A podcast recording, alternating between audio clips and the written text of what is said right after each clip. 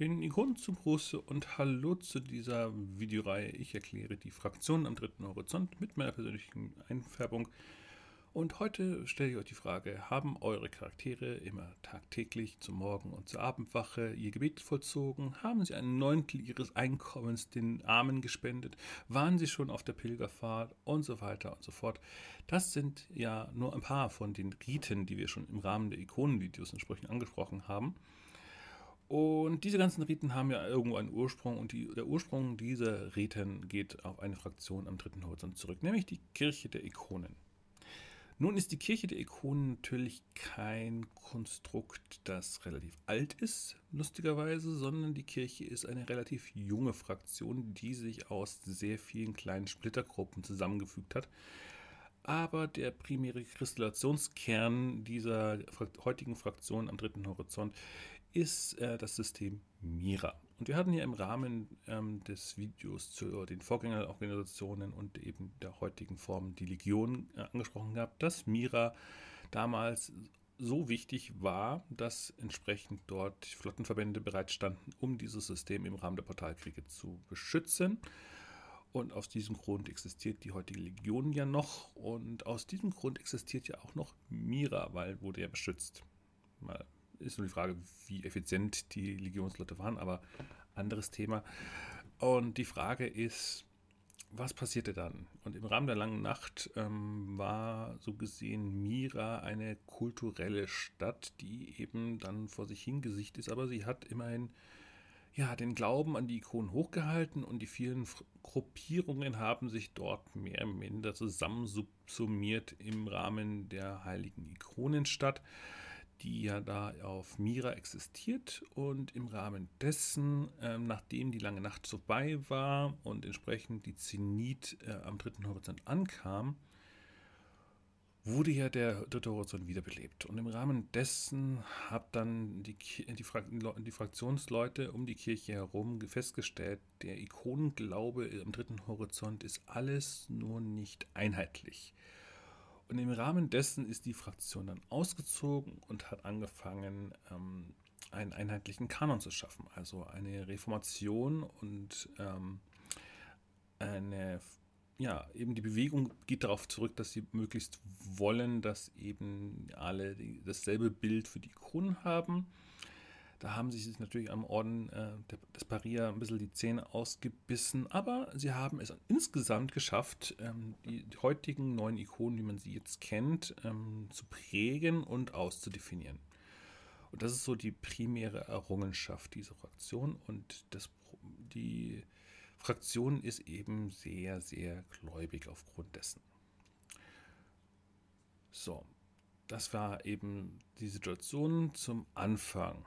Nur ist der Einfluss der Kirche auch ein schwieriger, weil im Rahmen der Ankunft der Zenit, also in der nahen Geschichte, sorgte dafür, dass eben sehr viele Menschen im dritten Horizont ankamen, die mit dem, der, mit dem Ikonenglauben des dritten Horizonts nicht so viel zu tun hatten bis dahin. Viele sind zwar dann im Rahmen der kulturellen Vermischung, ähm, haben das angenommen, aber es hat dann am Anfang war das eben so die Bewegung, okay, wir wollen das auf jeden Fall jetzt hier vereinheitlichen und in meiner Perspektive war das so gesehen die Bewegung, um dafür zu sorgen, dass der Ikonenglaube rein und richtig interpretiert wird. Wobei das Wort richtig hier so gesehen groß in Anführungszeichen zu setzen ist, wie immer, weil es ja eine sehr ja, persönliche Entscheidung ist, wie man das zu interpretieren hat. Und die Situation war dann eben, dass diese Fraktion sich gebildet hat, um eben dafür zu sorgen, dass der Ikonenglaube am dritten Horizont nicht an Macht verliert. Hat dann aber im Rahmen der letzten 50, 60 Zyklen trotzdem an Macht verloren. Die Kirche verliert halt im Rahmen des kapitalistischen Systems, das eben die Zenit am dritten Horizont angebracht hat mit der Coriolis und dem, dem Konsortium etc. Und versuchen natürlich entsprechend da Einfluss zu gewinnen. Aber das ist halt schwierig, wenn man eigentlich nur so eine Art, äh, mehr oder so eine Art Papst ist, wobei Papst ist hier der falsche Begriff. Auf jeden Fall, äh, Mira ist so gesehen die, eine der kulturellen Städte, aber das ist nicht die einzige kulturelle Stadt. Wir hatten ja äh, entsprechend ja angemerkt im Rahmen des Videos zur Pilger Maria, dass es ja eine das, die Vorstellung gibt, der eben von der Kirche der Ikonen herangebracht wurde, dass man entsprechend zu reisen hat.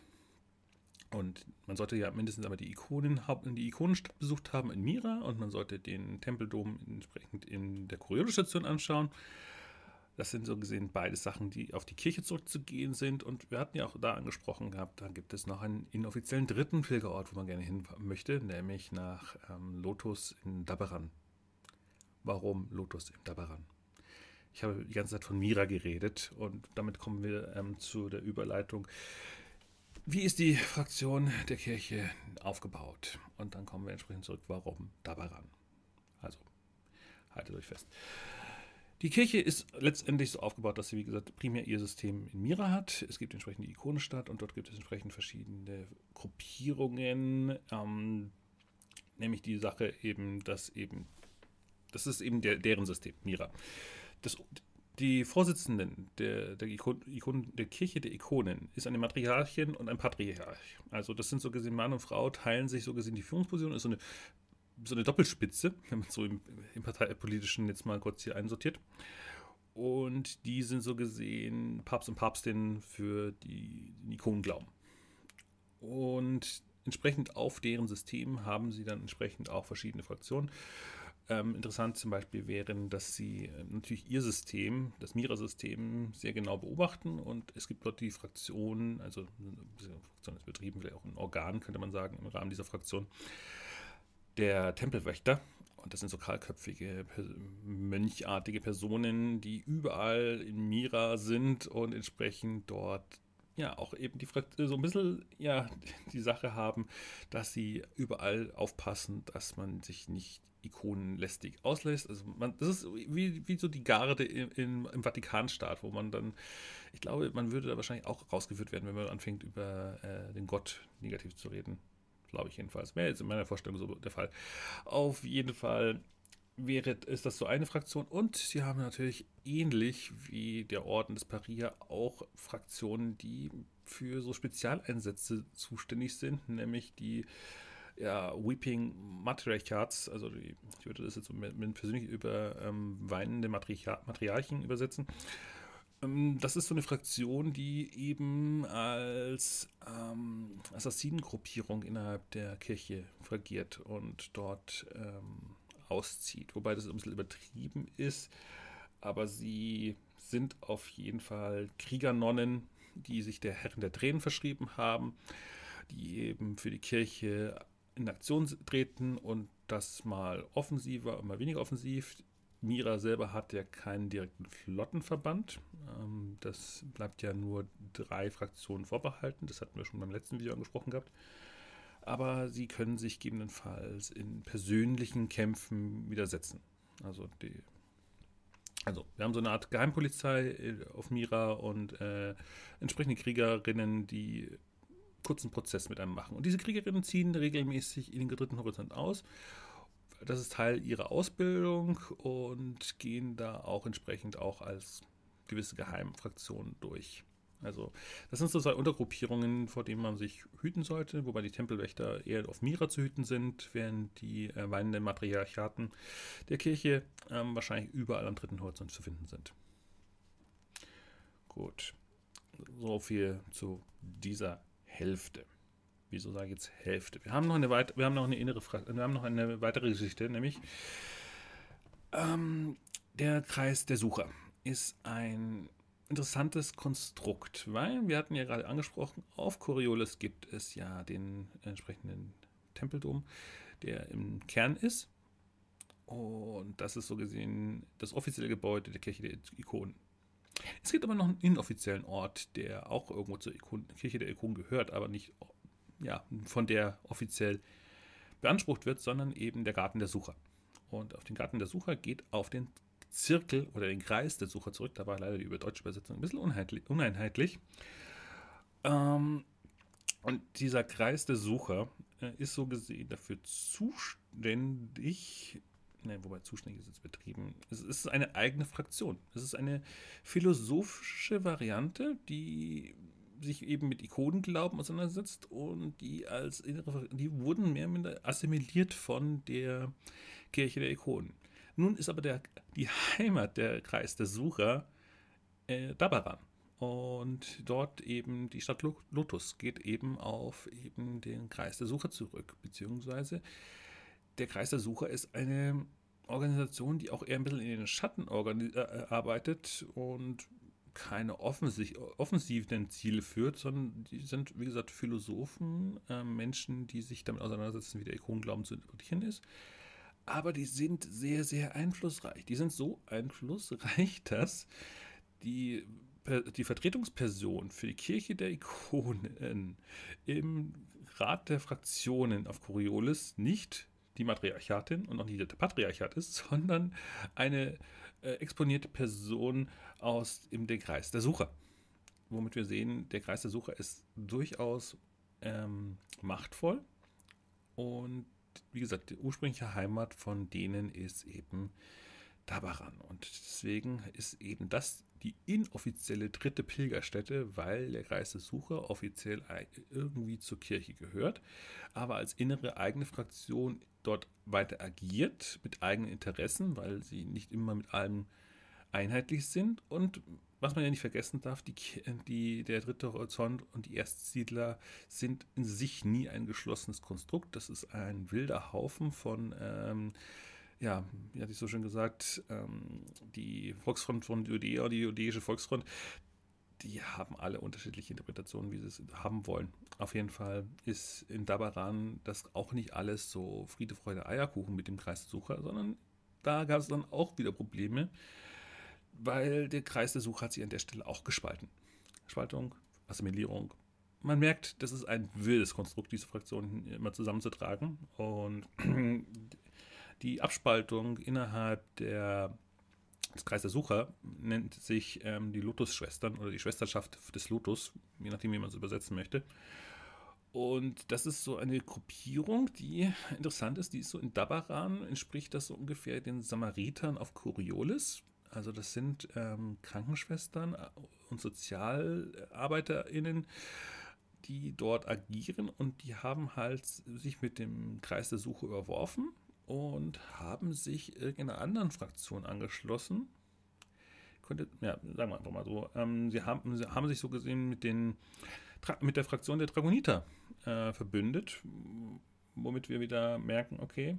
Und die Schwesternschaft hat einen interessanten Punkt. Das ist, könnte man auch sehr schön äh, für die potenzielle Spielleitung als äh, Plothook verwenden, nämlich dass es dieses Gerücht gibt, dass die Schwesternschaft in der Lage wäre, die Mystikerkrankheit zu heilen. Oder allgemein gesagt, ja, kämpfen jetzt so gesehen zwei Fraktionen um diesen Status, dass sie sich versuchen, um die Mystiker zu kümmern. Einmal die Samariter und einmal die Schwesternschaft des Lotus, die aber offiziell nicht zur Kirche der Ikonen gehört womit wir leider hier an der Stelle das ausklammern, aber vielleicht kommen wir nochmal darauf zurück, wenn ich mich mit der Fraktion der Dragoniter beschäftigen werde. Wenn ihr das entsprechend nicht verpassen wollt, lasst doch ein Abo da. Gut, schauen wir mal weiter. Der Kreis der Sucher war ja noch ein, wo will ich nochmal dahingehend nochmal zurückkommen, weil das ist jetzt wieder ein bisschen Spoilerwarnung an alle, die ähm, das als Spielende äh, miterleben wollen. Ähm, das ist jetzt eher so ein Hinweis für die Spielleitungen. Nämlich die Sache, dass der Kreis der Sucher, wie gesagt, offizieller Teil von der Kirche der Ikonen, angeblich in der Lage sind, ähnliche Dinge zu vollziehen wie die Personen, die unter der Mystikerkrankheit leiden. Also nüchtern gesagt, sind die in der Lage, das auch zu tun, was die können. Was heißt, dass die Mystikerkrankheit gar nicht so neu ist, potenziell. Aber das ist eine, so eine Geschichte. Und das ist eine sehr geheim gehaltene Kenntnis, dass man eben diese Magie, wie man es schön jetzt außerhalb des Kontexts sagen könnte. Die Mystiker sind ja dahingehend auch verpönt und verschrien, weil das ja unheimlich ist. Das, äh, das ist ja Paktieren mit Djinns und der Dunkelheit. Aber so ist das nicht ganz gelagert. Aber wenn ich mich jetzt weiter auslöse, ist das sehr, sehr klar Spoiler-Territorium. Ja. Und so gesehen würde ich jetzt hier den Spoiler-Teil wieder zumachen. Ich muss eine Kapitelmarke dazu machen. Und würde entsprechend sagen, ja, die Fraktion der Kirche der Ikonen ist auf jeden Fall eine interessante, wenn auch nicht allzu sehr ausdefinierte. Man sollte sich auf jeden Fall im Kopf behalten, dass es eben eigentlich nicht eine Fraktion sind, ist, sondern zwei. Einerseits die ja, Bücherkanon-Menschen von Mira und die mündliche Überlieferung weiter in die Mysterien hineintauchen, in den Kreis der Suche, die zusammen eben, um noch hier eine Referenz auf das Bild zu machen, das ist ja so eine, das Unendlichkeitszeichen mit zwei Kreisen, die aneinander docken. Und man muss es eher als zwei Kreise interpretieren. Der Kreis der Suche als ein Kreis und der, die Kirche der Ikonen von Mira sind der andere Kreis. Und zusammen bilden sie die Unendlichkeit des Wissens um die Ikonen. Oder irgendwie so ähnlich könnte man es interpretieren. Und ich würde sagen, diese Fraktion kann auf jeden Fall sehr interessant sein. Sie bietet auf jeden Fall viele interessante Plot-Hooks hinsichtlich auch der Kampagne gerade mit dem Kreis der Sucher, dem Garten der Sucher, ist ein sehr schöner Schauplatz in der Coriolis-Station ähm, mit Schattentheater und so weiter. Da gibt es auch ein sehr schönes ähm, Actual Play vom am Tavernendresen. Hier nochmal kurz äh, positiv hervorgehoben, fand ich sehr schön. Und ansonsten ähm, wünsche ich euch, wann immer ihr es hier gucken mögt, einen guten Tag, einen guten Abend oder eine gute Nacht. Und wenn, seid gespannt, was als nächstes von den verbleibenden noch sieben Fraktionen von mir hier aufgerollt wird. Bis dahin.